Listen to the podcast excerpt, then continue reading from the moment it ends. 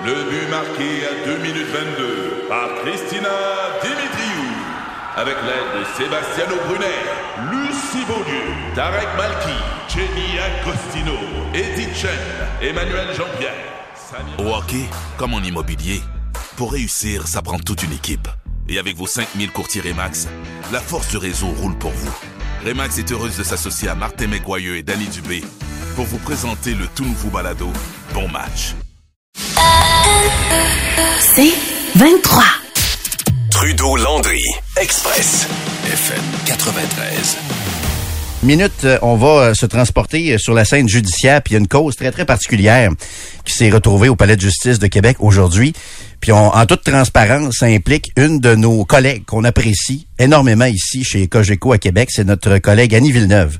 Annie Villeneuve, l'ancienne de Star Academy, chanteuse très très connue au Québec et qui fait de la radio avec nous ici quotidiennement sur euh, les ondes du 1029 rythme ici à Québec. Donc nous personnellement, on attendait ça depuis quelques mois. Annie nous en avait parlé à quelques reprises déjà dans le bureau et aujourd'hui donc il y a eu une conclusion dans cette histoire-là de harcèlement envers Annie Villeneuve qui a décidé avec beaucoup de courage de faire lever l'ordonnance de non-publication sur son identité. Notre collègue Philippe Rodrigue Comeau de Cogeco Nouvelle à Québec est avec nous. Salut Philippe. Salut. Bon, explique-nous ce qui s'est passé en détail ce matin au Palais de justice. En gros, on en était à l'étape de la sentence pour David Lachapelle qui a plaidé coupable à une accusation de communication harcelante ça ratisse large, cette accusation-là, et je vais vous euh, donner quelques détails d'exemples de, d'harcèlement. Mais en gros, ce qu'on comprend, c'est que l'homme de 41 ans qui habite Mont-Laurier était complètement obsédé par Annie Villeneuve et il ne pourra plus, en vertu de la sentence, l'approcher euh, dans quelconque endroit que ce soit, ni elle, ni sa famille rapprochée. Puis ça, ça inclut, oui, les, les salles de spectacle, euh, les, les, studios de tournage, mais aussi l'épicerie, l'école, les centres commerciaux. Le les juge, médias sociaux aussi, je Oui, oui, les médias sociaux de toute de tous les moyens possibles. peut même pas donner une lettre à quelqu'un pour que cette lettre-là finalement se rende à Villeneuve. Le juge a été très clair. Il n'y a aucune clause limitative. Le message, c'est t'es chanceux de t'en sortir avec ça. 150 heures de travaux communautaires, c'est la c'est la sentence et l'approbation de trois ans où il peut pas approcher Annie Villeneuve. Mais le juge a dit ça aurait pu être pire. Euh, comprends le message. Tu ne peux pas euh, l'approcher. Et si tu la croises dans un centre d'achat, tu revires les talons, tu sacs ton camp. C'est sa responsabilité. C'est sa responsabilité. de respecter l'ordonnance. Oui, parce que c'est, c'est, c'est, euh, ça pourrait avoir des effets plus graves si jamais il contrevient à ces règles de probation. Mais son nom, lui, ce gars-là? David Lachapelle, c'est son nom, 41 ans, Mont-Laurier. Et ce que raconte Annie Villeneuve dans une lettre de huit pages qu'elle a lue avec beaucoup de caractère et d'émotion, euh, on la sentait un peu nerveuse aussi, et c'est tout à fait normal euh, devant le juge. Elle a raconté toutes sortes de choses, mais ce qu'on comprend, c'est que dès le début de sa carrière, 2003, ça fait 20 ans. David Lachapelle était déjà très intense à son endroit. On était à l'époque de Star Academy. Exactement. Donc, il assistait déjà à pas mal toutes les représentations, faisait la file comme plusieurs, euh, souvent admirateurs qui veulent parler à un artiste. Euh, ça a commencé comme ça et c'était intense, mais ça allait. Sauf qu'à partir de 2020, là où les éléments de preuve ont commencé à être recueillis, euh, ça a été terrible pour Annie Villeneuve et ses proches, au point où elle se sentait étouffée, paniquée, prise au piège. Euh, elle parle d'un homme qui a empoisonné euh, non seulement sa vie professionnelle, mais sa vie personnelle. Euh, c'était des messages douteux, des cadeaux à connotation sexuelle, des insistances pour la rencontrer. C'était toujours le dernier le soir qui attendait à la fin d'un spectacle pour lui courir après alors qu'elle quittait en voiture et crier son nom. Ah. Il y avait des plans pour ses équipes de production, Jérôme, Joe. Il y avait des plans stratégiques pour lui permettre d'éviter de le croiser parce qu'il était systématiquement à tous ses spectacles, que ce soit Magog, Saint-Hyacinthe, Trois-Rivières. Il était partout. Fallait le gérer, ce gars Fallait le gérer. Il avait son mug shot à chaque salle de spectacle. Parce que c'est bien beau lui dire, et encore une fois, là, je paraphrase le témoignage d'Annie, mais c'est bien beau de, se dire, ah, on sait qu'il est là, on va lui demander de quitter. Mais elle préférait savoir où il était dans la salle pour ne pas se faire prendre par surprise parce qu'elle avait peur pour sa sécurité. Incroyable. Je vous émets quelques, quelques exemples. Je vous en soumets qu'elle a euh, raconté aujourd'hui.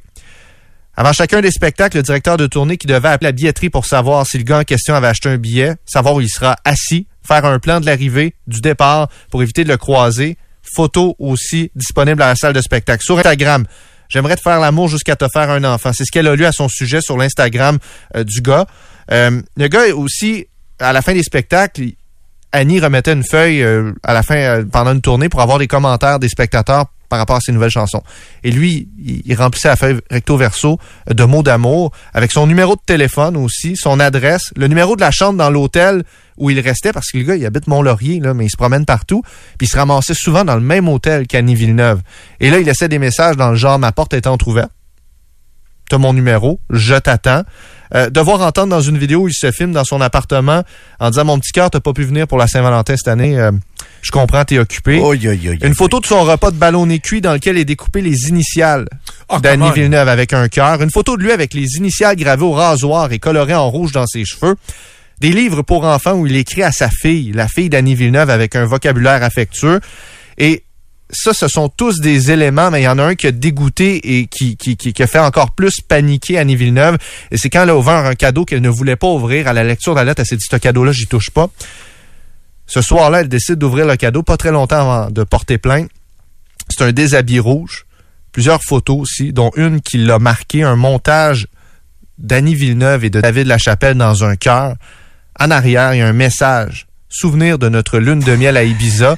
Et la date de ce faux souvenir-là est inspirée de la vie personnelle d'Annie Villeneuve. C'est l'anniversaire de son chum. Fait que là, ça s'en va dans le personnel.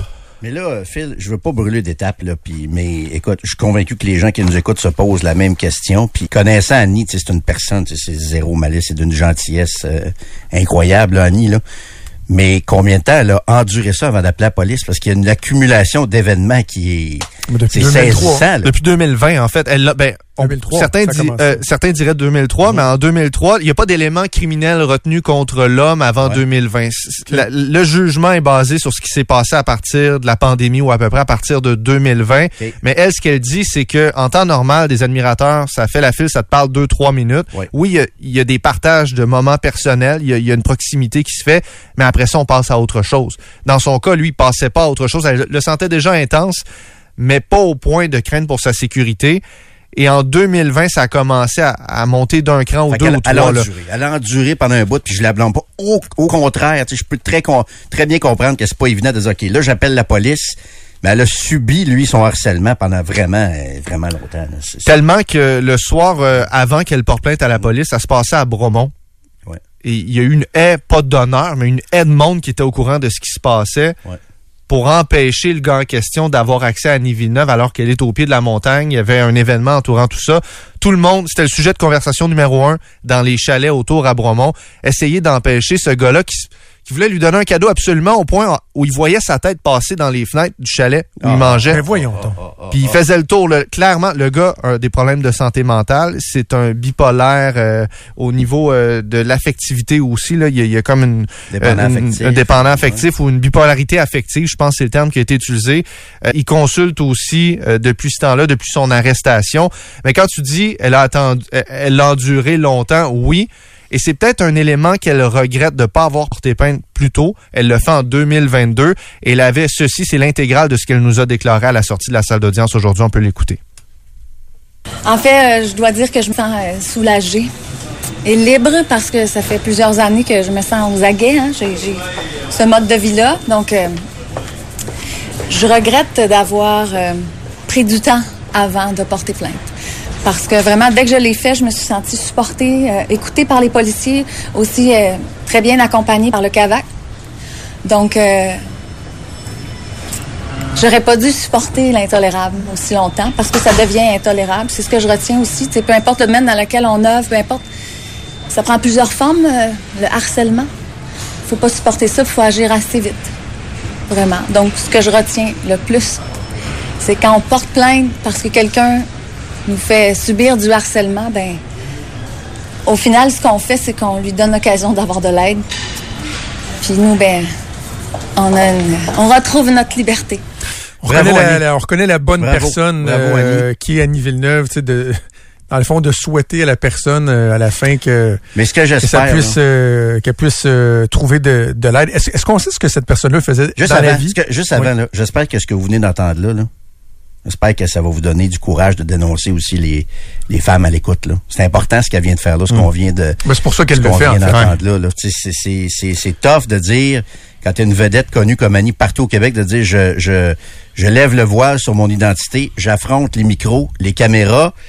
J'espère qu'il va y avoir au moins une femme aujourd'hui qui va dénoncer un harceleur. Tu sais, puis je dis pas que c'est facile, mais j'espère que ça va envoyer un message parce que des, des cas comme Annie Villeneuve avec des femmes qui sont moins connues, là, il y en a en masse. Là. C'est pas tout le temps, évidemment, c'est pas des, des gars qui courent après une fille là, sur euh, une scène de spectacle et tout ça, mais des harceleurs qui euh, qui euh, qui se promènent dans la rue, qui espionnent dans la maison, puis qui, hein, qui suivent la fille. On en a, eu un avec un GPS, il y a pas longtemps, là, qui a mis un GPS sur, euh, sur, sur le taux de son ex. Il faut que ce qu'on vient d'entendre là serve à des femmes à avoir confiance pour aller dénoncer puis à faire confiance aux policiers.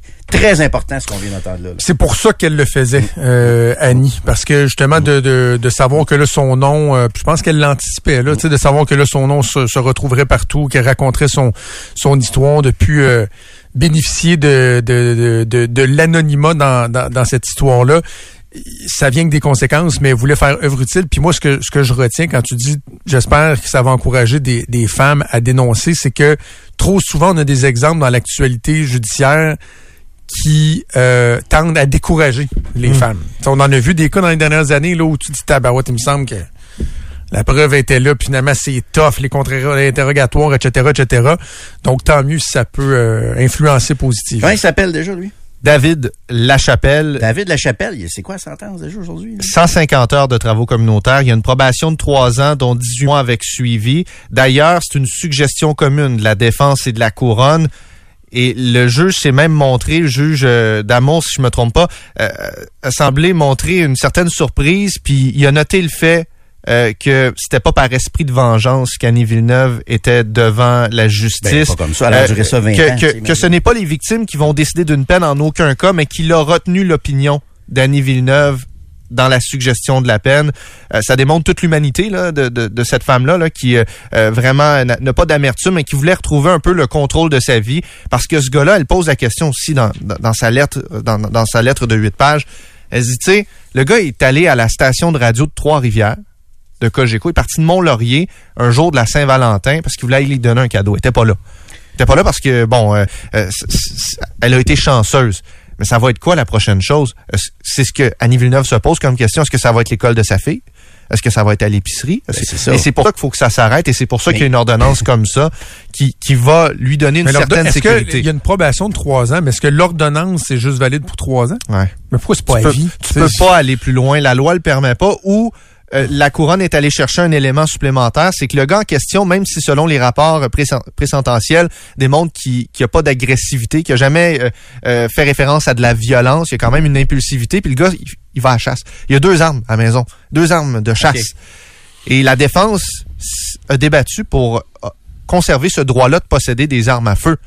Et finalement, le juge a dit non, non, non, là, ça fonctionnera pas. Hey, hey, Et pour hey. les armes à feu, Qui cet avocat-là? Il s'en va feu. Ça va être beau, là. Il s'est quand même opposé à l'ordonnance concernant les armes à feu, le retrait du permis. Et le juge a dit non, je pense que je vais pencher en Bravo, faveur de la couronne. Et ça, ça c'est 10 ans. Fait qu'au moins, t'as pas l'approbation. Après 3 ans, en théorie, l'approbation se termine si tout va bien. Mais pour les armes à feu, c'est 10 ans. C'est le maximum que la couronne pouvait aller Mais chercher. euh, moi, là, je veux qu'on retienne cette histoire-là, là, parce que c'est une preuve. Regarde, 150 heures de travaux communautaires, pour moi, c'est pas assez pour 20 ans d'harcèlement. Mais je veux qu'on retienne cette Mais la histoire-là. justice a retenu 3. 2 ans et demi. Ah non, je comprends ça. Je comprends ça que dans la cause, c'était trois ans, là, mais euh, c'est une preuve que la justice peut fonctionner. Il y a plein de documentaires que la justice fonctionne pas, puis ci, puis ça, puis les avocats, c'est ci, puis le DPCP, c'est ça, puis... Oui, il faut dénoncer quand ça marche pas au DPCP, mais il faut aussi en parler quand le système de justice fait sa job. Comme je vous dis, moi, je trouve pas ça beaucoup, mais cette histoire-là est importante et, et- et je souhaite que des victimes d'harceleurs ou d'agressions sexuelles, au lieu de dénoncer sur Facebook, aillent voir la police. Il faut aller voir la police dans des cas comme ça, mon ami. Euh, deux questions. Est-ce qu'il est-ce qu'il était là, premièrement? Puis Ouais. euh, il, c'est revenu comme question de- des auditeurs. Il fait quoi dans la vie pour être capable de, de se promener partout au Québec, Il d'harceler? euh? Qui a été présenté comme quelqu'un au chômage. OK. Puis est-ce qu'il réagissait quand, quand Ouais, euh, il, il sa était très agité, euh, même qu'à un moment donné, il hyperventilait là, euh, concernant le débat sur euh, les l'arme de chasse, justement, là, ou en tout cas dans, dans, dans, dans ces eaux. Il s'est mis à ventiler. J'ai vu les constables spéciaux, toujours aux aguets, là, commencer à, pas à s'approcher de lui nécessairement, mais il, il était particulièrement euh, intéressé à son comportement. Finalement, il s'est calmé. Euh, souvent, lorsqu'elle lisait la lettre, Annie, il y avait un paravent, euh, d'ailleurs. Euh, Ok. Lui, il voyait pas Annie. Annie ne le voyait pas. Puis semble-t-il que c'était un peu à la demande des deux. là. Ça faisait l'affaire des, des deux. Euh, il, il opinait ou finalement il faisait des signes de non. Euh, il, il réagissait beaucoup aux commentaires. Puis souvent, c'était ça parlait beaucoup au niveau de la gestuelle, là, mais quand le juge disait là, tu tu- tu t'éloignes puis tu t'arranges pour ne jamais être dans son chemin ou en sa présence, il faisait signe de tête que oui, j'ai compris. Là, tu sais, vraiment, il était très réactif. Il semblait très repentant et- Ouais. dans, dans, dans, dans, dans sa gestuelle, mais ça avait l'air euh, ça avait l'air intense. Ouais. Il se fait soigner? Est-ce que Oui, euh, on Oh, il y a des, il y a des suivis euh, psychologiques, puis il y, a, il y a des traitements, euh, semble-t-il, pour euh, que ça aille mieux.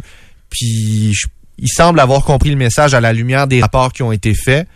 Et Hmm. encore une fois, ce qui a été relevé, c'est qu'il y, avait compris le message. Est-ce qu'il y a une photo de ce gars-là qui est disponible? Euh, oui. OK. On se va ben, oui, en fait, moi j'en ai. Puis euh, c'est. Son identité doit pas être protégée. là. J'imagine non. qu'on va y voir la bête un, quelque part. Ah, mais des fois, on n'a pas tout le temps de photos parce que euh, on les. Mais là, il y a, il y a des photos Écoute, qui je, circulent. je vais, je vais aller dans le très niché, là. Ouais. The Office, Toby, des ressources humaines. De loin, il ressemble à ça. Ah, OK, OK. Mais on va sûrement mettre notre C'est c'est très très niché là, mais je vais je vais vous amener une photo parce que c'est pas tout le monde qui va euh, Oui. comprendre la référence. Annie, Autre chose, Annie, on t'aime. Bravo. On t'apprécie. Oui, Joe? Est-ce que Annie Villeneuve a, a parlé de l'impact que ça a pu avoir sur euh, sa relation avec ses fans, sur les gens qui la suivent, tout ça? Parce que j'imagine qu'à un moment donné, tu dois te construire une espèce de, de forteresse, de, de carapace. Puis tu sais, des, des artistes, les fans, c'est c'est ça qui, qui, les, qui les fait vivre. Puis je me dis, ça doit être dur de pas te, te, te, te mettre une, euh, une certaine barrière là, où- où, à cause d'une personne, ça vient affecter de façon générale ta relation avec euh, les gens qui sont derrière toi depuis le début. Là? Tout à fait. Euh, je, je cherchais les lignes exactes, mais euh, elle fait référence à ça aussi. Elle dit, tu sais, ça, ça a tellement empoisonné sa carrière professionnelle qu'elle était pas concentrée. Des fois, elle, elle hallucinait le gars en question quand il était même pas là, ce qui, ce qui la faisait totalement paniquer. Imaginez une crise de panique. Ah, c'est ça, tu penses. T'es en train de chanter, euh, t'es en prestation. Euh, c'est une des, un des éléments. Un, un autre que j'ai retenu qu'elle a soulevé, c'est, c'est toute la question de d'être proche de son public, d'être proche de son monde. Puis à cause de ce gars-là, elle se sentait éloignée. Elle dit, tu sais, des fois, je me posais la question, coudon, je suis pas euh, Whitney Houston, là. Tu sais, je veux dire, j'ai, j'ai pas besoin d'être protégé de la foule, mais c'est un peu l'effet puis l'impression qu'elle donnait, c'était qu'elle avait une distance avec son public parce qu'elle avait peur. Elle avait peur pour sa sécurité, puis oui. constamment en arrière de la tête, c'est ce qui lui revenait. Puis comme vous le dites, là, tu sais, elle nous partage cette expérience-là. Puis c'est de se dire qu'il y en a combien d'autres qui, qui le vivent constamment. ça. Dénoncer, dénoncer, dénoncer. C'est pas juste sur, euh, euh, dans le showbiz là, que, ça, que, que- que ça se passe comme ça, mais ils sont particulièrement exposés, euh, les gens du show business. La place de ces gars-là, même si vous n'êtes pas une vedette. Moi, j'insiste là-dessus, là, si vous n'êtes pas connu, si vous vous sentez seul, si vous vous sentez sans, sans ressources, les policiers vont vous écouter, je vous le dis, là, les policiers vont vous écouter, ils vont ils vont prendre ça au sérieux. Euh, Il y a des histoires d'harcèlement de ce genre-là, puis je sais qu'il y en a peut-être qui se sentent impuissantes en n'étant pas des vedettes, puis en disant « Ah, on sait bien, ça Non, non, pas du tout. Puis Annie, là, pour la connaître, là, c'est une fille ordinaire. Oui, tout le monde la connaît, là, mais si vous saviez jusqu'à quel point c'est pas... Pas l'impression de parler qu'une vedette quand on jase avec Ah, elle Annie. tellement je sais qu'elle douce, le c'est fait tellement pour les bonnes accessible, elle est tellement Ouais. fine. euh. Bravo Annie, on t'aime, on pense à toi, puis euh, bravo d'avoir euh, dénoncé. Trudeau-Landry, Express, FM 93. Toujours content de parler d'éducation, puis euh, aussi d'être capable des fois d'en parler avec des, personnes avec qui on peut avoir des divergences d'opinion. La, la- dernière fois, la première fois qu'il venait en studio, je pense que autant lui que nous, on avait apprécié euh, l'échange, les, auditeurs euh, avaient apprécié aussi. Je trouve que c'est, euh, je vais te faire une confidence, Jérôme, je trouve que c'est le dirigeant syndical qui a l'air le plus sympathique puis le plus parlant. Ah, j'aimais bien Régent Parent à l'époque aussi. moi. Non, ben en ce moment, CSQ, là. ouais, puis oui, c'est pas- aussi, ouais, écoute, ouais, Magali Picard, je te l'ai dit cette semaine, je la trouve très, très bonne, très, Mais très, écoute, très moi, je suis, sérieusement, je vais le dire avant l'entrevue, je suis derrière les syndicats pour la négociation actuelle. Je suis en faveur des... euh, mais tu sais, le gouvernement a raison sur certains points, la réorganisation du travail. Mais j'ai le goût d'être un peu cheerleader des syndicats cette fois-ci, moi.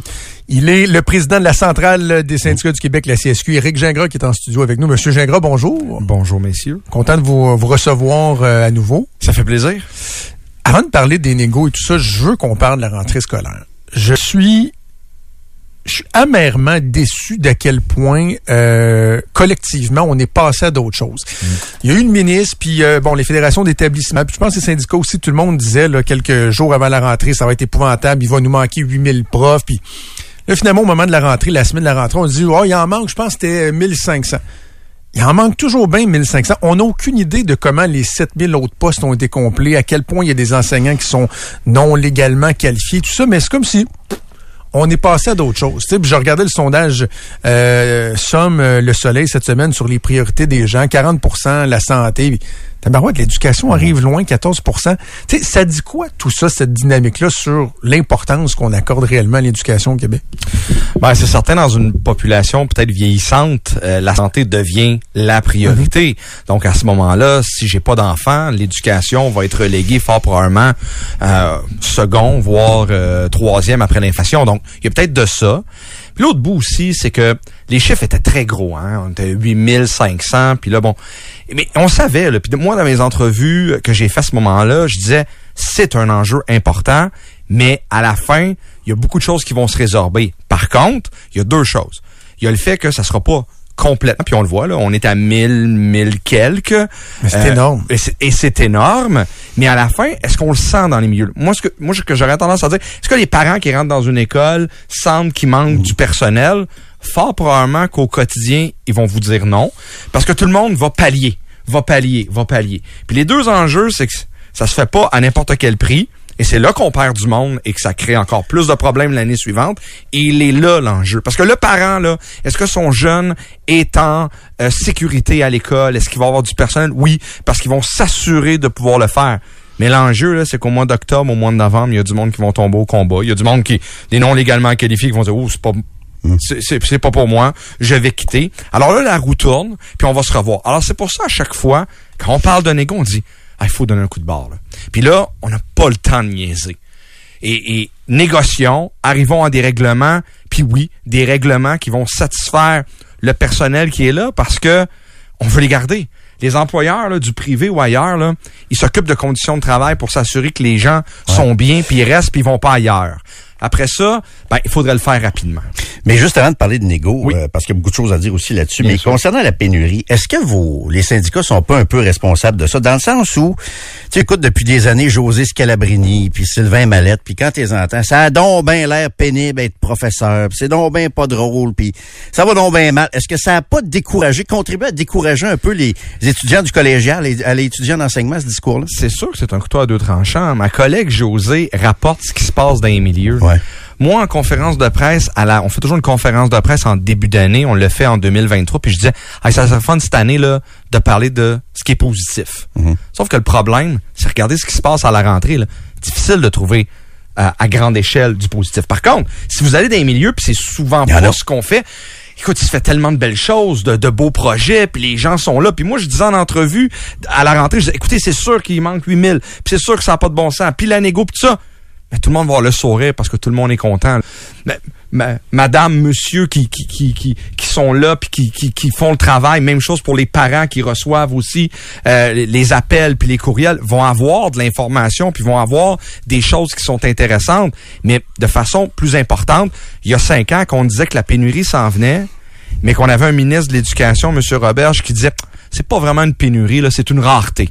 Donc, c'est pas la même chose. ben oui, on chialait. Puis on levait la main pour dire... Non, non, mais il y en a une pénurie, là. Puis oui, présentement, c'est quelques endroits, mais elle s'en vient partout. Puis là, bang, ça arrive. Alors, on n'a pas le choix de dire ce qui se passe, mais en même temps, et ça, je vous l'ai déjà dit, je, je dis la dernière fois quand je suis venu ici, il y a des moments où on peut aussi dire que les choses vont bien, puis mais, mais présentement, c'est pas ce qui se passe dans non, moi, je pense que la, la, responsabilité, elle est partagée euh, entre vous et nous. C'est-à-dire que les, moi, je pense, bon, c'est un peu aussi, c'est votre, votre pain, votre beurre de, de, dénoncer ce qui fonctionne pas, mais je pense que les syndicats devraient davantage valoriser la, la profession. Puis à l'autre bout, ben nous autres, faut, faut aussi qu'on soit capable de parler de ce qui est positif, là. Parce ben, que bon, dans les médias, des fois, good news is no news, là. Fait qu'il faut être aussi capable de parler de, de, parler de ce qui est positif. Sauf que la réalité, depuis peut-être une décennie, c'est que ça s'en va en baissant. Hmm. Il y a eu énormément de coupures. Moi, j'ai toujours dit que les résultats de ce qu'on a là, et je disais, c'est pas la faute au ministre Drainville, le passé, là C'est pas lui qui l'a créé, ça. C'est des mauvais choix politiques, des, des coupures. Euh, euh, après ça, on a euh, l'ancien ministre des Finances, l'État qui dit Ben non, on n'aurait pas dû faire ça. OK. Mais là, maintenant, le ministre de l'Éducation, lui, sa responsabilité, c'est le futur. Alors, le futur, ça passe par beaucoup de décisions, dont celle des négociations, de celle de s'occuper du monde aussi, qui sont là pour les ramener puis les garder. Un autre enjeu à régler avant de parler des négociations, les toilettes mixtes. C'est vraiment un enjeu, ça, dans les écoles? Moi, je, je suis un peu découragé, je vous avoue, depuis 48 heures. Pour moi, c'est pas, euh, c'est pas un enjeu important actuellement. l'identité de genre. C'est des enjeux un peu euh, personnels, je pense, pour les, les gens qui vivent cette situation-là. Puis je pense que oui, les écoles doivent être à l'écoute de ça. Mais en même temps, c'est pas vrai que c'est l'enjeu numéro un dans les écoles, j'espère. Non, c'est clair, c'est pas euh, l'enjeu, mais il y a des endroits où ils le vivent parce qu'il y a des jeunes qui ont mhm. ces réalités-là, qui vivent ces réalités-là. Donc, il faut avoir des réponses à leur donner. On est très à l'aise avec la, la, la, le, pas la décision, mais le, le, commentaire du ministre qui disait, ben, ça en prend là quand même pour qu'il y ait des endroits.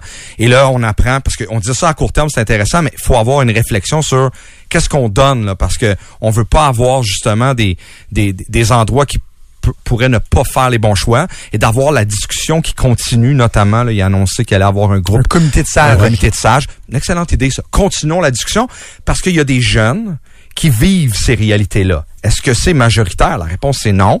Puis ça existait avant aussi, là, des, des, des, des endroits comme ça, parce qu'il y avait il y a des réalités. comment, les, comment ça se passe dans les écoles actuellement? Là, dans ben, les, les, dans les milieux, on a beaucoup d'exemples où il y aura une toilette qui, euh, qui, est non genrée pour utiliser les mhm. termes, qui est souvent une toilette euh, euh, où le personnel y va, etc., etc. Donc, au lieu de stigmatiser, c'est disponible. Puis ça, ça se fait sans crier gare, sans sans le publiciser parce qu'il y a une réalité dans cette école-là, euh, puis on le vit, puis on trouve des solutions. Là, l'enjeu, c'est pouvons-nous, comme société, avoir la réflexion pour s'assurer de, de, prendre les meilleures décisions. Mais à savoir, est-ce que c'est une priorité pour, à certains endroits, d'avoir la réflexion à court terme, oui, parce qu'ils le vivent. Il y a des jeunes. Mais comme société... pas théorique, il y a des enjeux. C'est ça, exactement. C'est pas théorique, c'est le vivre. Ah, par contre, continuons la discussion. Puis bien content de voir que là, on, voulait, on a voulu apaiser le tout. Parce qu'après ça, ben, il y a des milieux il faut pas stigmatiser parce que ça se vit présentement, puis c'est pas juste théorique comme peut-être la majorité des endroits. OK. Parlons de la, de la négo, parce que ça va être très, très, très important au cours de, de l'automne. On sent que ça, ça va chauffer. C'est souvent très peu concret ou euh, digestible pour les gens qui, suivent ça, les pourcentages, les ci, les ça. Si vous étiez derrière des portes closes, là, euh, assis devant Sonia Lebel, la présidente du Conseil du Trésor, puis vous aviez à lui dire, garde, donne-nous ça, ça, ça, ça, puis on va signer. Qu'est-ce que ça prend? Ben, à la base, ça prend des salaires qui vont être compétitifs avec le privé, puis les autres secteurs. Ça déjà, puis on est à la traîne. On est à la traîne euh, dans le secteur public, peu importe, que ce soit en éducation, en santé, au collégial. Euh, quand on offre le 9% sur 5 ans, il n'y a pas personne dans le privé qui offre ça présentement. Ça, Pourquoi ils disent 11 points, 11 euh, points quelques? C'est ça. Et, là, c'est ça souvent. Le problème, c'est que là, on fait une guerre de chiffres. c'est là qu'on débarque. ben, public. Alors que le, il offre 9% ça c'est salarial. Pur, dur, sur une convention collective. Après ça, il se garde un autre 2,5% pour dire on va être capable de bonifier certains salaires à certains endroits. Sur, puis après ça, il nous demande des trucs. Après ça, favorable aux offres différenciées? Les offres différenciées. Ça, les syndicats, normalement, ils n'aiment pas trop ça. Mais, mais je, vais vous donner un exemple de, de pourquoi c'est difficile d'être en accord avec ça. Est-ce qu'il peut y avoir certaines primes? On les a acceptées à certains endroits. Euh, on entend santé pour des corps de nuit.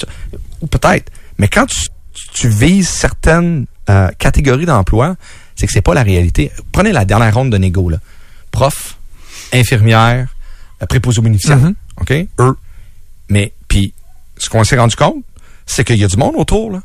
Puis la pénurie est aussi au monde autour. Fait que si tu veux attirer du personnel, certains types de personnel, puis tu les vises politiquement, ben il y a du monde autour qui eux ne vont pas venir au travail et les gens qui ont eu une augmentation vont toujours avoir un problème parce qu'ils n'auront pas de TES pour les aider, ils n'auront pas d'éducatrice, ils n'auront pas de psychologue parce que eux ils n'ont pas été choisis dans le choix de qui va en avoir et c'est là qu'on décroche nous autres de notre côté parce que c'est pas ça la réalité là. Un prof, ça nous en prend un. Puis tu as besoin de l'éducatrice le matin à 7 heures qui va recevoir le jeune à l'école. Tu as besoin de surveillant qui va surveiller le couloir parce que des fois c'est important dans une école secondaire.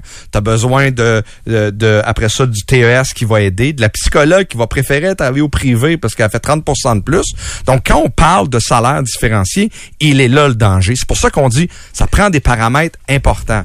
Et à votre question, à savoir combien est-ce que ça prend, il faut protéger le pouvoir d'achat. Ça, ça c'est à la base. On ne peut pas sortir de cette négo-là dans le secteur public sans avoir des salaires qui viennent compenser l'inflation.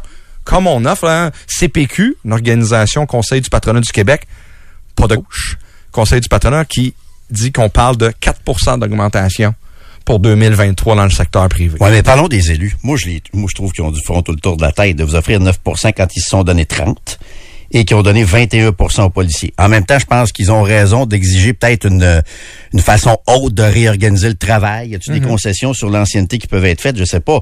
Mais le 9% versus le 30 et le 21, là, c'est quoi le millage que vous pouvez faire avec ça? je sais qu'ils vous donneront pas 30. ça arrivera pas. On a tous compris ça, que c'est pas le même volume. Mais c'est quoi le millage entre les deux qui devrait être acceptable pour vous sur cette, cette question-là?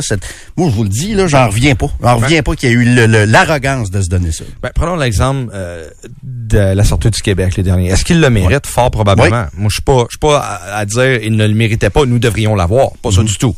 Mais il y a des raisons. Et quand le ministre Girard qui l'a négocié, euh, dit ben on a négocié ça puis on a donné 21 euh, pourquoi? Ben pour favoriser l'attraction la rétention pour montrer qu'on est un bon employeur c'est un très bon argument. Et, et c'est exactement nos arguments où nous autres, ce qu'on propose, c'est protection du pouvoir d'achat. Nous, on va encore plus loin dans notre demande où on dit, est-ce que ça pourrait être dans la convention collective? On s'obstine plus. Chaque mois de janvier, l'Institut de la statistique nous donne le euh, l'indice des prêts à la consommation, le, le, le taux d'inflation, et ça, d'habitude c'est autour de 2% ça devient l'augmentation. Là, effectivement, dans une période difficile. Euh, Est-ce que à ce moment-là, ça serait 3.5, 4, 4.5? C'est pour ça qu'on nous demande de chiffrer, on l'a pas. Ça, c'est l'inflation. Après ça, est-ce qu'on demande un autre bout? La réponse, c'est oui, pour commencer à rattraper, parce qu'on est 9% en arrière de la moyenne de ce qui se fait dans les autres secteurs, tous secteurs confondus, et ce, même en incluant le fameux régime de retraite, là, qui, on devait être les, les gros durs, mais là, ça attire plus, là. Je veux ça, marche plus, ça. Ben non. Ben, c'est vrai que vous avez des belles caisses de retraite au public. Ça, c'est vrai. C'est vrai que les conditions sont belles, mais encore, ils poussent encore la, l'arrogance, je vais dire comme ça, de vouloir, euh, modifier les paramètres pour nous garder plus longtemps dans son offre qui est là, afin qu'on prenne pas notre retraite tout de suite. Donc, il veut changer les règles du jeu. Donc, là, ça va pas bien. T'offres pas le salaire. La seule affaire qui marchait un peu, qui marche de moins en moins, le régime de retraite, on veut le modifier pour t'obliger à rester plus longtemps. C'est ça qui est sur la table ben, Mettons le, le, pourcentage là, y a, dans vos demandes, est-ce qu'on peut en identifier là, avec l'inflation, le rattrapage, là vous êtes à combien de pourcents? Les, c'est quoi l'écart? Les analystes OK? Ceux qui, qui, qui, analysent ça en fonction de la possible, euh, du possible euh, euh, des, taux d'inflation qui sont annoncés, on tournera autour de 21-22% là. C'est, je devrais pas dire ça parce que c'est des taux qui sont prévus dans l'avenir, donc ils sont pas euh, ils sont pas certains. Mais moi, ce qu'on quand on regarde les choses, quand les membres me le demandent, comme vous me comme vous venez de le faire en disant ça tournera autour de combien, mais ben, ça pourrait être un petit peu plus en fonction de l'inflation. Parce que ce que les gens ignorent euh, peut-être dans, euh, dans une certaine proportion des gens qui nous écoutent, c'est qu'en ce moment, vous êtes sur une convention, une, convention collective qui vient à peu près juste d'être signée. Là, Parce qu'elle avait été signée en retard. Le rattrapage avait été de combien de pourcents dans cette convention-là? Euh, la dernière convention collective, on a eu... Hey, là, vous me prenez avec un blanc, là, je l'ai pas devant moi. OK, mais, c'est quelques pourcents, j'imagine. Oui, ouais, on était... Je pense que la dernière augmentation tourne autour de 2% Et là, mes collègues qui m'écoutent vont pas en revenir que je me souviens plus des chiffres, là. Mais... euh, ça parce que j'ai vu le commentaire passer euh, à l'effet que si on additionne euh, ce rattrapage-là de la précédente convention qui vient d'être signée, il y a quoi, même pas deux ans, plus, mettons, le 21, 22 vous, vous demandez, dans le privé, le trois quarts des gens qui nous écoutent vont dire, non, mais j'ai pas eu ça, moi, là. ouais, mais en mars, en mars dernier, on n'a pas eu d'augmentation, là. Parce que la convention était échue. Donc, la convention était, venait à échéance le 31 mars habituellement le 1er avril ou la 141e journée, là, tout dépendant de la catégorie d'emploi. Donc, autour du début avril, on a une augmentation. Là, on l'a pas obtenu. Donc, pour 2023, il n'y a pas d'augmentation qui a été octroyée. Et d'habitude, la manière que fonctionne euh, le gouvernement, c'est qu'en janvier sort l'indice des prêts à la consommation, donc le, le taux d'inflation, et l'applique pour l'année qui précède. Donc, nous, c'est ce qu'on demande. Mmh. Si euh, euh, le taux d'imposition euh, dans les dans les impôts euh, que des particuliers, etc., tout est adapté en fonction du taux d'imposition qui arrive en janvier, février, on demande exactement la même chose. C'est pour cette raison-là que lorsque le gouvernement dit on a donné 9% ça devrait régler, il oublie totalement les années passées, l'année dernière, donc comment on calcule le taux d'infla- d'inflation habituellement.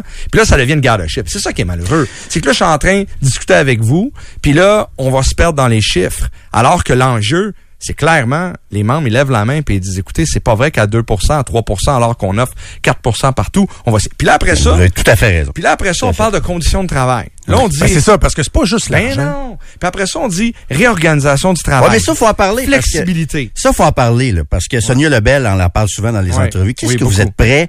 Moi, je vous donnerai vos augmentations. Je serai un très mauvais négociateur pour le gouvernement, là. Mais qu'est-ce que vous donnez en retour? Qu'est-ce que vous êtes prêt à donner en retour? L'ancienneté, remettez-vous ça en question.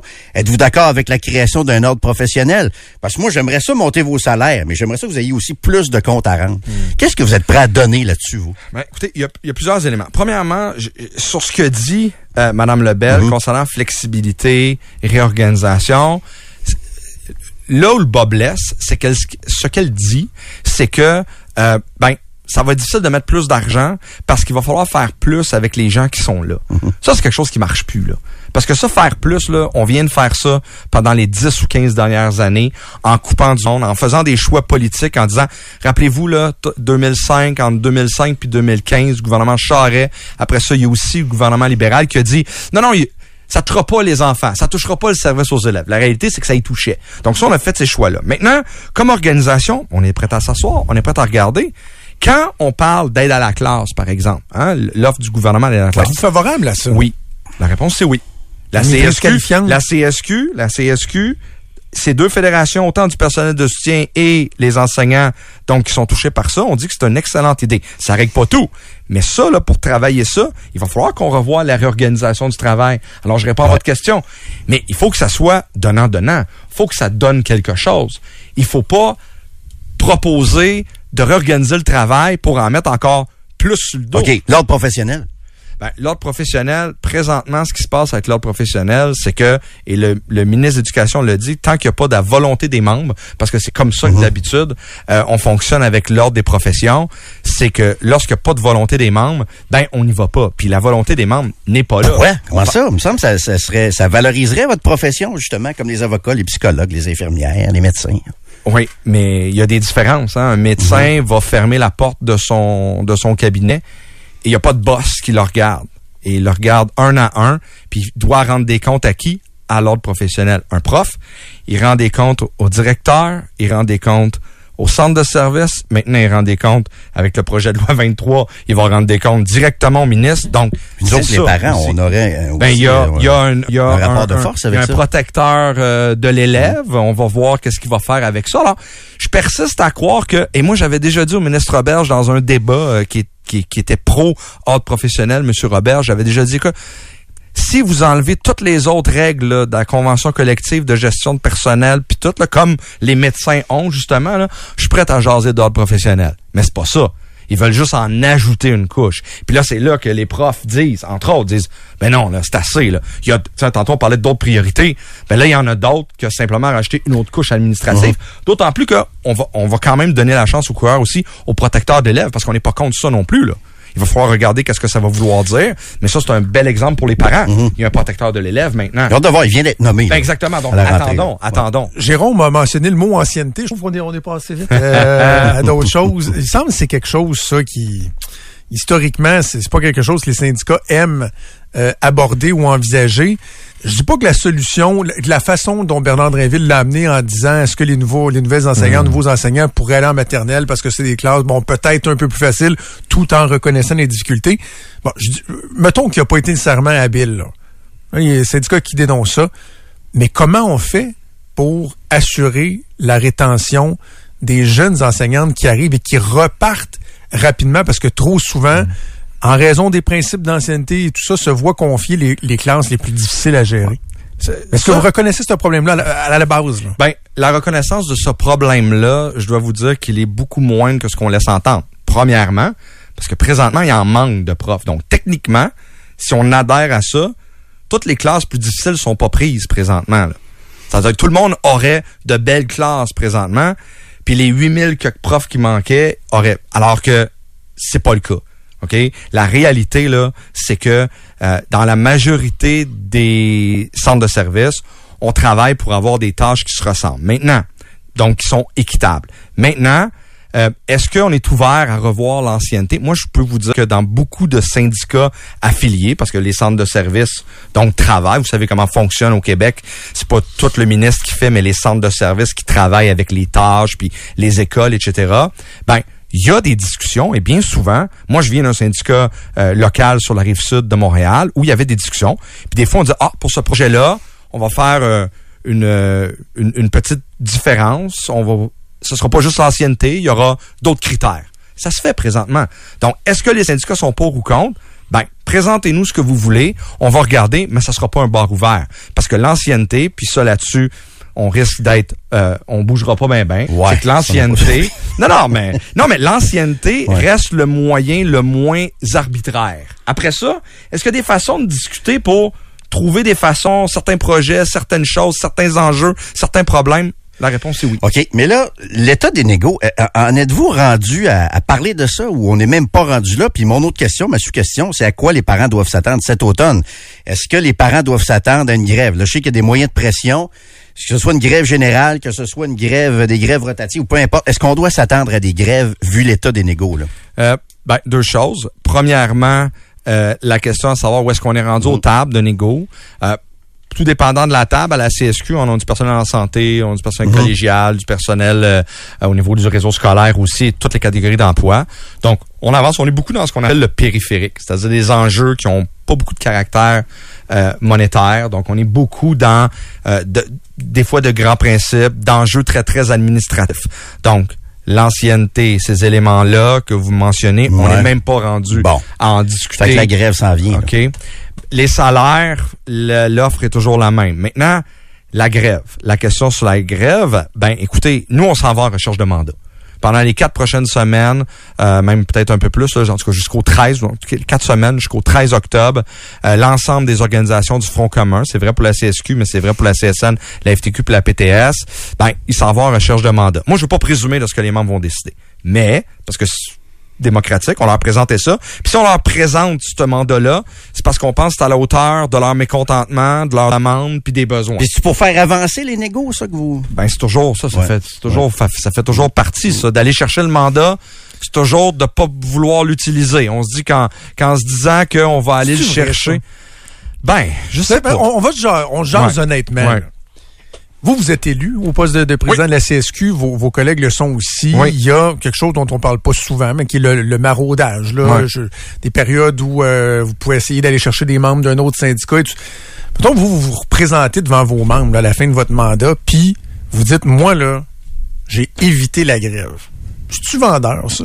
dans la mécanique syndicale, il me semble que dans les, le, checklist, il faut être capable de dire, regardez ça, on a mis le gouvernement à genoux, on a sorti les bonhommes en papier mâché, on a tapé des casseroles.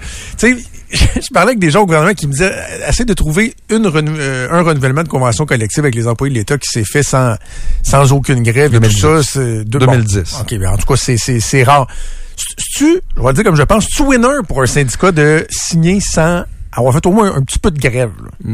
Moi, je pense pas. Euh, je vous ai déjà entendu dire ça. Oui. Euh, puis moi, je ne je pense pas ça. Moi, je, je, suis trop respectueux envers les membres que je représente pour simplement dire là, on va en faire pour que tout le monde soit heureux puis avoir démontré qu'on est allé le plus loin possible.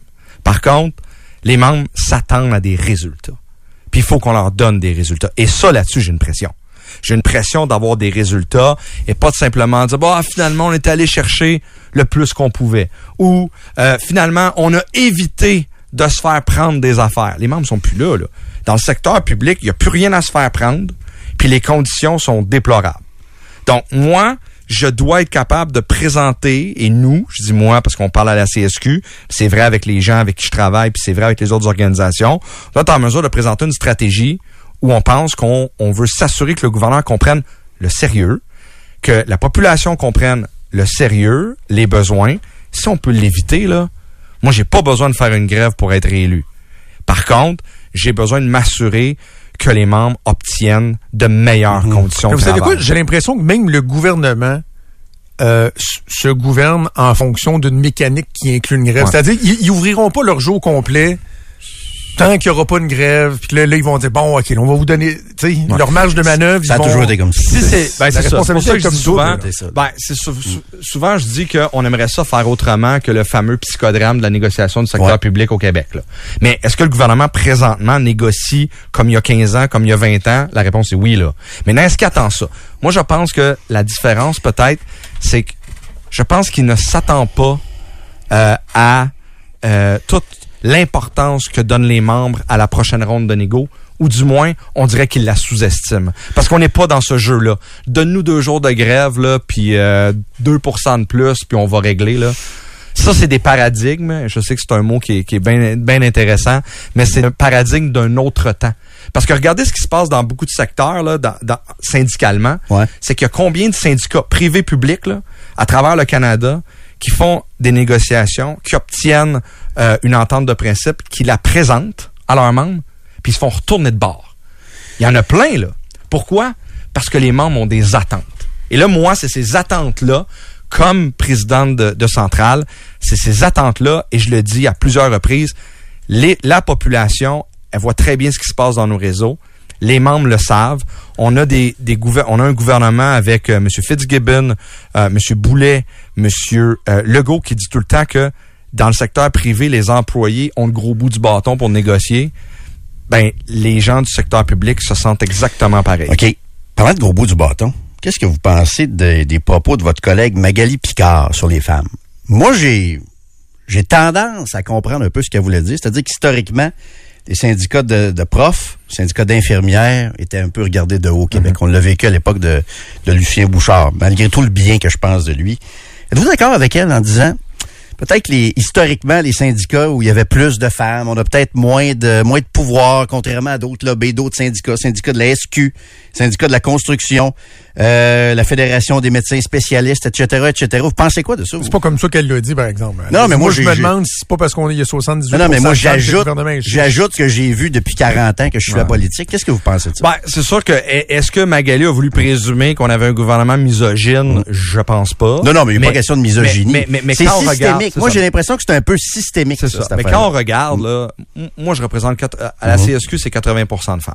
Mhm. Et ce sont beaucoup des gens issus là, des fameux emplois qui, jadis, étaient des vocations. Ouais. Voilà. Et Voilà, là, fameuse voilà. vocation. la Ouais. fameuse vocation, Ouais. et c'est comme si ça traîne encore. Ce boulet-là de la vocation traîne encore, alors que c'est plus ça du tout. là. C'est un, un travail, un travail important, C'est un- c'est travail qui demande, qui demande euh, un certain type de personnes parce que ce sont des jeunes, ce sont des enfants, donc qui demandent donc de, de faire ce travail-là euh, de, la, de la façon la plus la plus professionnelle que vous que vous venez de le dire. Mais est-ce que qu'on regarde ben, c'est souvent les endroits où c'est le moins bien payé aussi. Donc, c'est normal que lorsque ma collègue de la FTQ, Magali, dit ça, ben, moi, je regarde les membres, puis il y en a beaucoup qui disent, est-ce que c'est à cause de ça? Ben- Ben, raison de plus pour que ce soit pas ça cette fois-là. Mais pourquoi quand la SQ s'assoit, c'est 21 puis on n'entend même pas parler ou à peu près, à peine? Puis quand vous autres, c'est puis vous autres, c'est compliqué. Ben, pourquoi? ben, ouais, c'est parce que Pourquoi nous c'est autres, comme ça? en plus, au lieu d'être juste 5 000 comme la, la SQ, là, Ouais. c'est 600 000 dans le secteur public. Majoritairement des femmes quand même. Mm-hmm. Les chiffres sont gros. Tu donnes 1% le gouvernement Non, dit, tu donnes c'est 1 c'est 600 millions. Mais en même temps, ça peut pas juste être ça l'argumentaire. Il faut que ça soit, il, il faut qu'on pense au futur. Il faut qu'on pense à l'année prochaine, à la prochaine rentrée, à dans 5 ans, dans 10 ans. Et c'est pour ça que cette négo-là est importante et qu'il y aura une manifestation à Montréal le 23 Il va y avoir du monde là, là. euh, J'espère. Puis la population est bienvenue, hein, parce que et- et- et- il va falloir que la population aussi euh, nous appuie. Et savez-vous quoi? Est-ce qu'il appuie les syndicats ou pas? Ça, la question, là, je- correct. Je suis capable de vivre avec. Mais est-ce qu'il appuie le personnel? Moi, je pense que oui. Ça, oui. Et, et nous, ça, ça donne qu'on les représente, ce personnel-là. Fait que bon. Finalement, on fait le défaut, lien. hein, Ah, on fait de le lien euh, par défaut. M. Gingras, on a fait un bon tour. On a fait un bon tour. Merci. oui, Toujours merci. un plaisir. Vous revenez euh, quand vous voulez, en espérant que la prochaine fois, on pourra parler du fait qu'on a réussi à éviter une grève. C'est ce qu'on On se parlera en plein milieu de la grève. Merci beaucoup, Éric Gingras, président de la centrale des syndicats du Québec. Trudeau, Landry, Express, FM 93. J'avais envie de te parler de, de bon voisinage. Oui, je m'ennuie de mes voisins d'ailleurs. Oui? Ouais, j'ai déménagé au mois de juin, puis je m'ennuie. J'avais des bons voisins. T'as pas été prendre de spa depuis, euh, depuis ton départ? Non, non. T'en as-tu pris ici, euh, Je me suis baigné dans la piscine, euh, mais non, non, non, je m'ennuie de, de mes voisins. On Y a-tu de, y a pas de spa sur les, con, euh, les balcons de condo ici? je- Non, on n'a pas le droit. On n'a pas le droit, mais on a une piscine, puis on se débrouille autrement. Là. Oh, OK. Tu sais, moi, j'ai toujours accordé bien d'importance au, au bon voisi- au bon voisinage, puis j'hésitais à te raconter ça en ondes. Oh, OK. Mais tu sais, on, est, on est des livres ouverts. Oh, vous êtes oui. habitués, on vous raconte nos Ouais, vies, ouais, puis écoute, je, je- sais que euh, mes voisins en général, savent ce que je fais dans la vie, incluant le voisin dont je vais te parler, mais je pense pas que c'est un auditeur. Mais c'est pas grave parce que si écoute, je suis pas fâché, je suis juste terriblement déçu. Je suis vraiment déçu, puis je suis curieux de voir ce que, ce que les auditeurs en pensent parce que, tu sais, euh, la première maison que j'ai eue à Charlebourg, euh, dans Montagne des Roches, où on a habité pendant quoi, six ans, je pense. Puis là, ça fait euh, 7-8 ans qu'on reste à Lévis. J'ai toujours eu des bons voisins. Deux maisons, mais tu sais, souvent des voisins qui ont changé, qui ont déménagé en arrière. Puis toujours eu des bonnes relations. Jamais eu de problème avec aucun de mes voisins. Là, ça fait, comme je te dis, sept ans, je pense qu'on est à Lévis, puis ça va super bien. Cette semaine, quelle ne fut pas ma surprise en arrivant à la maison de voir que j'avais un avis d'infraction de la ville de Lévis. Hein? Toi qui es tellement, là, euh, les règles, tout ça, t'es, OK? tu sais, t'es plus by the book que moi. un avis style, d'infraction de la ville de Lévis. Et t'es, t'es venu chez nous? Ouais. Bon, Ouais. OK. Euh, je- on entretient bien le terrain. Euh, le gazon est fait. euh, on a une compagnie qui vient faire le, le- le- le paysagement, couper les arbustes, puis tout ça. Je- on a tout fait refaire le terrassement arrière. C'est clean, euh, des belles rampes Gardex en vite, euh, beau kit de patio, puis blablabla. Bla, Mais en arrière de la maison, dans le fond de la cour, il y a c'est un champ, c'est une zone une zone inondable qui mène euh, qui mène vers boulevard Guillaume Couture, OK? Fait que l'été, ben ça pousse, c'est un champ. Fait que euh, à l'automne en hiver, euh, tu peux tu peux te promener là à pied, mais en été oublie ça là, ça- C'est à toi, ça? Non, c'est pas moi. C'est ça. C'est la ville. Mais mon terrain, il va jusque là, puis la, la, la- mon terrain, il est comme fait en pointe à la, à la fin, OK? Et donc, il y a, à l'extrémité du terrain, ben c'est sûr que c'est des herbes hautes, c'est des, des, des pissenlits qui poussent, puis je peux pas entretenir le terrain, là, de- le, le champ de la ville, là, tu sais, je- j'aurais euh, 100 000 pieds carrés à, à raser, puis c'est pas bon. Mais donc, à l'extrémité de mon terrain, il y a une parcelle où, tu sais, il y, y a le module de jeu où les enfants étaient, où tu jouais, que c'est comme la fin du terrain, début du mien, puis là, le champ, il empiète un petit peu, mettons, de deux pieds sur le bord, puis tu sais, à un moment donné, tu faudrait que je le fasse au weed eater là, de façon euh, assidue parce que c'est pas long que ça pousse puis que tu peux plus le faire avec un weed eater normal. Puis ça longe une partie du, du terrain d'un voisin, OK? Il y a comme, en tout cas, sans, rentrer trop dans les détails, lui, il est beaucoup plus bas que moi. La fin de mon terrain, il y a, comme un fossé, puis sa clôture est là. Puis là, ben ça, le champ, il pousse là, mais tu sais, moi, c'est un fossé, là. Faudrait que j'aille à 45 degrés dans le fossé, toute taille. Peut-être que ça dérange mon voisin, parce que ça pousse. Mais ça fait sept ans qu'on est là. C'est le même voisin depuis sept ça ans. le dérangerait? Je veux dire, ça fait un peu... Ben parce que là, lui, dans le fond de sa clôture, j'imagine, j'ai jamais été dans sa cour, mais j'imagine que de son niveau, lui, il a la clôture, puis là, il doit avoir comme une partie du champ. Mais tu sais, c'est pas comme si ma, ma, ma cour au complet était, était épouvantable. C'est l'espèce de petit fossé entre sa, sa, sa cour puis la mienne où il y a, y a, y a du, du, des fouettes, là, tu sais, puis... Mais là, tu me fais réfléchir, je t'écoute, mais est-ce qu'il aurait pas pu justement d'abord t'inviter à venir voir, ben, c'est de régler ça de même ou... Mais euh, c'est ça mon point, Jérôme, c'est que ça fait sept ans qu'on est là. Euh, on se salue poliment. Euh, je l'ai déjà croisé au IGA, il est venu me parler. Et, tu sais, évidemment, là, je, je présume, parce que la ville nous a dit, oui, oui, on a eu une plainte. Ils sont venus à deux, là. Deux inspecteurs, là. Puis là, avis d'infraction, vous avez dix jours pour corriger la situation, puis... Puis là, je me dis, voyons, tu sais, il serait venu à un moment ou un autre des sept dernières années cogner chez nous, puis me dire, Jonathan, Monsieur Trudeau, euh, peu importe, euh, tu sais, de, de notre point de vue ici, le, le fond de la cour, je sais que c'est le champ, puis ça, mais il y a une partie sur votre terrain, y aurait-tu moyen de l'entretenir? J'aurais dit, ben voyons, je suis désolé, ben certainement, on va s'occuper de ça. Te connaissant, tu l'aurais fait dans les cinq minutes. Je me serais Comme senti mal, je l'aurais fait, puis Ouais. je- j'aurais peut-être envoyé une bouteille de vin m'excuser. Mais là, deux inspecteurs de la ville qui arrivent chez nous avec un avis d'infraction, puis là, le numéro de règlement, laissé pousser La ville de est pas plus de neutre, 20 ça. cm, blablabla, blablabla, blablabla. Le gars de la ville n'aurait pas pu venir t'en parler aussi, peut-être avant l'infraction. Au pire, là, si le voisin veut, il veut pas là, te je- parler. vous avez 10 jours pour régulariser la situation. Puis là, en plus, on était à la fin de l'été, là. Tu sais, tout ça va mourir dans les prochaines semaines. là. Ça va, pff, ça va s'effouérer. C'est quoi, c'est un auditeur de choix, ton, ton voisin, ou quoi? Non, non, non. C'est des, c'est des gens qui sont retraités, je pense. Euh, tu sais, je- trouve juste qu'ils se sont beaucoup compliqué la vie, là. Tu sais, appeler la ville, puis là, j'imagine la ville est venue prendre leur plainte, puis là. Colin, tu sais, bon aïe, voisinage, c'est, d'être gentil, d'être poli, mais s'il y a de quoi qui fait pas ton affaire, On peut régler ça à l'amiable, il me semble. Tu sais, là, moi, je- surtout une affaire comme ça. Je serais pas, je serais pas méchant, je me fâcherais pas, je vais obtempérer, là. J'ai appelé, euh, c'est pas comme du bruit, c'est pas comme, euh, je sais pas, tes enfants ont scrappé des fenêtres chez eux, c'est, c'est juste visuel en plus. Et puis écoute, on n'est pas tannant, là. Tu sais, mes enfants, ils jouent pas dans la cour. Euh, J'ai fait euh, un 3 heures party euh, dans tout l'été. Nous autres, le soir, euh, même trop souvent, on écoute la télé dans la maison au lieu de profiter de l'extérieur. On est zéro tannant, là. Pas de musique forte, pas de... Je pense qu'on est des bons voisins, honnêtement. Puis j'en reviens pas, je te dis. Mais même la ville dans ça, il me semble qu'il y pu hey, Monsieur Trudeau, c'est parce que là, on a une plainte, pouvez-vous régler ça? Tu sais, ça se règle en quelques minutes, ça, cette affaire-là, là. La ville a vraiment ça à faire. Mais tu sais, des fois,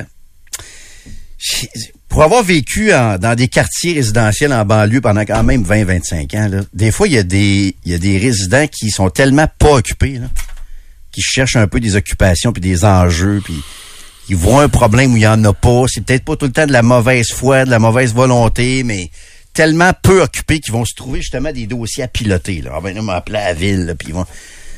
Des fois, j'ai déjà vu ça aussi dans les quartiers résidentiels. C'est déjà arrivé, là. Trop peu. je pense à ça. Peut-être que c'est un autre voisin. Que sa cour donne pas dans ma cour, mais qu'il a vu ça. Peut-être aussi, là. Je vais, je vais ouvrir, je vais laisser cette porte-là ouverte.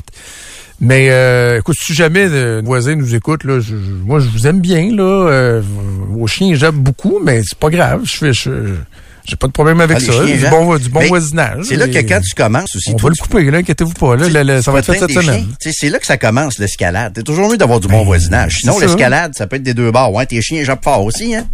Tu sais, c'est Ah, là mais que ça, commence. pas- Je sais pas t'es envie, de. Je sais, je te connais, je sais que t'es Ben, L'autre bout, je, je finis là-dessus parce qu'il faut qu'on aille en pause, mais c'est que d'un point de vue de l'orgueil, tu sais, moi qui veux être un bon citoyen de façon générale, face à ma ville, face à ma province, face à mon pays, que la ville, première fois de ma vie que ça arrive, là, la ville vient me porter, je me sens comme une espèce de criminel Délinquant. délinquant. Hey, tout, un crottin, là, Comme qui se ramasse pas, tu sais, la dompe, mais- Mais ça, c'est le même, c'est le même euh, syndrome que quand tu te fais arrêter par la police. C'est pas tant la, la- la contravention, Hey, j'ai l'air de quoi? Oui.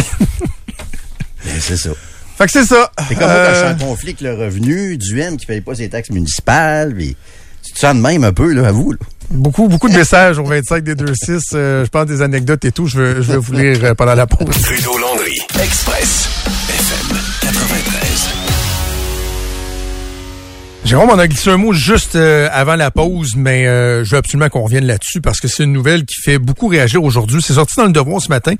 Fois, il y a des nouvelles comme ça qui sortent, qui explosent pas nécessairement le matin, mais que là, au fur et à mesure que la journée avance, ça prend de l'ampleur, puis surtout quand ça, se- transporte à l'Assemblée nationale et que plusieurs élus, tous les partis politiques euh, se, se prononcent là-dessus. Puis encore plus, il semble y avoir contradiction au gouvernement. Vous n'avez pas vu l'histoire passer? Ben, c'est pas compliqué. Cégep Garneau, au euh, scandale, a décidé d'organiser l'English Week 2023. Dans une communication aux élèves, ils disent du 11 au 15 septembre, dans le cadre de l'English Week 2023, le département des langues invite toute la communauté du Cégep Garneau à parler en anglais. C'est ce qu'on dit sur euh, sur euh, sur le site. Fait que ça dit, soyez pas surpris si votre prof inclut un peu d'anglais à son cours ou si vous entendez euh, des gens parler en anglais autour de vous. L'important, c'est de s'amuser, trois petits points, en anglais. Est-ce que c'est un scandale qu'un cégep francophone fasse une semaine où on va encourager les gens à se pratiquer? Tu sais, des fois, les gens, Jérôme, sont juste gênés de parler en anglais ou on leur dit, regarde, parlez donc un peu en anglais. Il n'y a pas de scandale. C'est pas comme Ah non. si le cégep. Garneau disait, Euh, on vous invite à vous faire assimiler. Tu sais, Faites-vous assimiler, à bas le français. ça. Euh, on interdit le français dans nos, dans nos, dans nos cours. C'est pas ça pantoute. Non seulement c'est pas un scandale, mais bravo.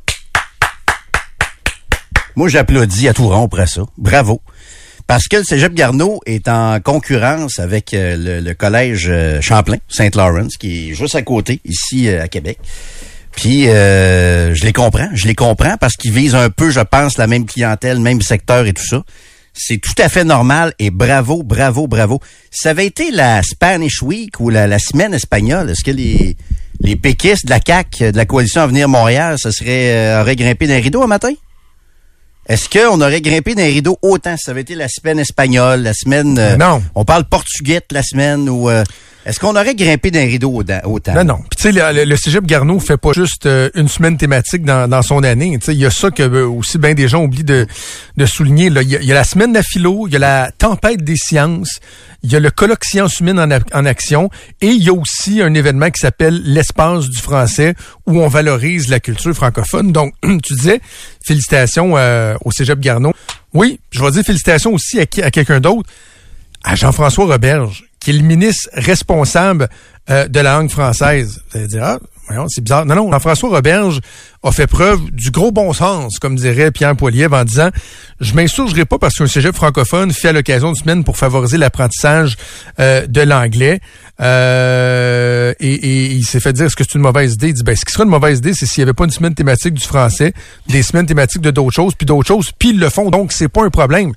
Mais là, le problème là-dedans, c'est que François Legault euh, et la ministre euh, de l'Enseignement supérieur, donc responsable des cégeps, Pascal Derry, là, eux autres se sont dit, oh, boy, boy, oh, boy, boy, on peut pas dire que c'est correct. Parce que là, on va avoir le Parti québécois sur le dos, on va avoir, écoute, même le Parti libéral du Québec a flairé la bonne affaire, très, très, très surpris. André Fortin qui a dit, c'est très ordinaire comme, euh, comme décision. Je demande au Cégep Garneau de, de revenir sur bien. cette initiative-là. Déconnecté bien. Fait que là, le, le- le- le premier ministre puis la ministre des ont dit ah, non, non, on a- on n'a pas le choix. Mais dans les faits, là, ferme les micros, ferme les caméras, enlève les calepins de notes des journalistes, là, puis demande-leur, c'est un problème, une semaine où on va juste dire aux, aux gens, oui, le français, mais tu sais, l'anglais, c'est un atout, puis euh, c'est bon atout? aussi de le pratiquer parce qu'on le pratique souvent pas assez. C'est essentiel, je m'excuse, dans, le, dans le, le monde du travail, même aujourd'hui. Imagine-toi pour euh, les plus jeunes. Puis moi, j'ai toujours dit que c'était un des critères numéro un pour faire la souveraineté. Même les séparatistes devraient vouloir que tous les Québécois soient bilingues pour pouvoir parler à armes égales avec le reste, euh, de la planète. C'est un, outil essentiel même pour la souveraineté, à mon avis, le, bilinguisme. Moi, je vais jusque là. Puis tu sais, plate, Joe, c'est que, on va parler pour moi, puis je pense que je suis pas le seul. Moi, mes économies passent pas, mes épargnes passent pas d'un chalet ou dans un quatre roues. Mes économies passent dans mon plan pour que mon fils puisse quitter le Québec après secondaire 5. Puisse aller étudier en anglais ailleurs, soit à Toronto soit aux États-Unis après secondaire 5. S'il le veut. S'il le veut, C'est ça, je vais lui donner tous pas, les pas que outils. tu veux l'encourager à quitter le Québec, même mais je l'encourage. aller. Je l'encourage un peu à quitter le Québec Bon, moi, je et, à, et à aller étudier en anglais, voir autre chose. Moi, je pense que c'est très, très sain de quitter le Québec. Le problème, c'est que souvent, ils reviennent pas. Ah, ben ça, trop. Ah, ouais, mais c'est ça. C'est pour ça que c'est pas sain de quitter le Québec, hein, parce que souvent, ils reviennent pas, ceux qui quittent le Québec. Et moi, ce que je veux, c'est lui donner tous les outils pour être exportable, pour pouvoir travailler où il veut puis avoir le choix. Pourquoi? Ben, parce que ici, il y a un cégep anglophone et tout ça, puis il y a des universités anglophones, mais tu sais, c'est comme, c'est comme mal vu, hein. C'est comme, c'est pas bien vu. Regarde, tu vois, je viens de te dire ça, que je veux qu'il quitte le Québec, puis tu le vois d'une façon un peu péjorative, tu tu, tu Ah, comme non, non, négatif. je- je- non, j'ai rien Alors contre que- ça, mais j'encouragerais pas mon enfant. Moi, je l'encourage. Je veux le garder, je veux garder mes enfants euh, pas à OK. Ben moi, six vois-tu, heures de vol, mettons. je l'encourage. J'aimerais ça qu'il aille étudier en Nouvelle-Angleterre ou à Toronto. C'est, c'est vraiment un plan que j'ai pour lui. Puis s'il veut pas le faire, il le fera pas. Mais je l'encourage à faire ça parce que je pense que c'est très, très sain de, premièrement, d'être parfaitement bilingue, puis de voir ce qui se passe ailleurs culturellement que le Québec aussi. Puis ça n'empêche pas que... Ça n'empêche pas. Tu sais, moi, je peux, un soir, je peux aller voir Robert Lepage au, euh, au Diamant, puis le lendemain, je peux écouter un film américain, puis écouter du football en anglais. Là. Tu perds pas ta, ton, ton, ton attachement pour le français et pour le Québec nécessairement quand tu t'ouvres à autre chose. Puis bravo, bravo, Cégep Garneau. Euh, Laissez-vous pas écœurer par la gang de péquistes de la CAQ, là. Euh, Ben, en fait, là, c'est toutes les, toutes les, on dirait que toutes les classes politiques, là, Ouais. euh, les, Ben, les écarts, écœurer tant mieux s'ils tiennent, euh, tant tiennent leur bout. la gang de tant mieux s'ils tiennent leur bout. Mais, tu sais, tu le sais, j'aime pas les extrêmes non plus, là. Tu sais, euh, les extrêmes environnementalistes, ils nuisent à la cause. Mmh. Ils, ils aident pas à, à- à ramener le plus de gens. C'est c'est la même chose pour la langue française. Écoute, les commentaires dans l'article du Devoir, le Jean-Paul Perrault d'Impératif français, qui dit l'anglomanie s'implante. Maxime Laporte du mouvement Québec français s'est rendu, on se, on se, con- on se contente plus simplement d'enseigner l'anglais langue seconde, c'est l'anglais langue commune, langue normale. Pourquoi ne pas organiser, par exemple, une semaine dédiée à la littérature décoloniale? T'avais-tu déjà entendu ça? Non. La littérature Ah, parce qu'on est décoloniale. ça. Est- Dans leur tête, on est décolonisé. Vous, vous aidez pas plus Regardez en donc faisant ça. Décrochez donc, là. Regardez donc en avant l'avenir, l'économie de- des années 2030, 2040, là. Je- ça va prendre de l'anglais. Ça va prendre de l'espagnol aussi. Puis je te dis que je suis convaincu que la gang de péquistes, des libéraux puis de la CAQ n'aurait pas dit un mot si ça avait été la semaine espagnole. Probablement que le devoir aurait pas dit un mot non plus. Semaine espagnole, semaine euh, portugaise, la semaine en mandarin. Non, non, c'est l'anglais. On voit encore l'anglais comme un ennemi, l'anglais comme un, comme quelque chose qui est dangereux, alors que c'est une richesse. C'est une grosse, grosse richesse d'être totalement. Ce qui me gosse, comme je te disais, c'est la, la posture obligatoire du gouvernement. Je suis sûr que François Legault, ça le scandalise pas. Mais il se dit, oh, non, non, je vais manger trop de, tomates si je le... Je le... Oh. Je l'écoute à parler anglais. euh, En tout cas, je- Non, non, mais... je sais pas. Ben, écoute, Jean- Jean-François Robert, je lui ai dit ce qu'il pensait. Moi, je pense qu'il est pas tout seul à penser comme ça, mais ça, ça fait pas. J'ai très, très hâte de voir si euh, Jean-François Roberge va, euh, va s'amender. S'il va euh, dire, ah, finalement, finalement, c'est pas, c'est, c'est pas ce que je pensais. euh, mais bravo, donc, euh, au cégep Garneau de tenir son bout. Reculez pas. Reculez pas. Non, non, laissez-vous pas impressionner par. Puis euh, un auditeur me faisait remarquer, euh, en contrepartie, par exemple, ce serait pas mauvais que les cégeps anglais fassent une, une semaine du- de la promotion du français. Pourquoi pas? Why not? Je dirais même euh, en anglais. Il n'y a rien de plus. Moi, être une bonne idée. Moi, je, je, je dis ça, j'ai ce discours-là, mais il n'y a rien que je trouve plus stupide aussi qu'un anglophone de Montréal qui parle pas Oui. français. Je trouve ça complètement arriéré et complètement stupide. Euh, un anglophone du West Island à Beaconsfield qui fait... souvent, ils font semblant, là, parce qu'ils comprennent le français. Tu sais, j'écoutais Ah Carey oui, Price ça, hein. hier, là. Sacrifice, fait pitié. Jeff Gorton, ça fait trois ans qu'il est à Montréal. Pas capable de dire un mot en français. Ça fait pitié aussi, là. Comprenez-moi bien, là. Ça fait vraiment pitié, là. Ouais. Carey Price, qui a vécu quoi, 15 ans à Montréal. Il se vante d'avoir joué 15 ans à Montréal, pas capable de dire une phrase en français. Il me semble que j'ai déjà entendu dire qu'il il est capable de se débrouiller, mais il veut juste pas devant une caméra pour pas se faire niaiser. Là, après ou, euh, 15 ans, tu devrais être plus capable que de te débrouiller. J'espère. Je sais pas, là, mais ça fait pitié aussi. J'espère. L'inverse, c'est pas mieux, là.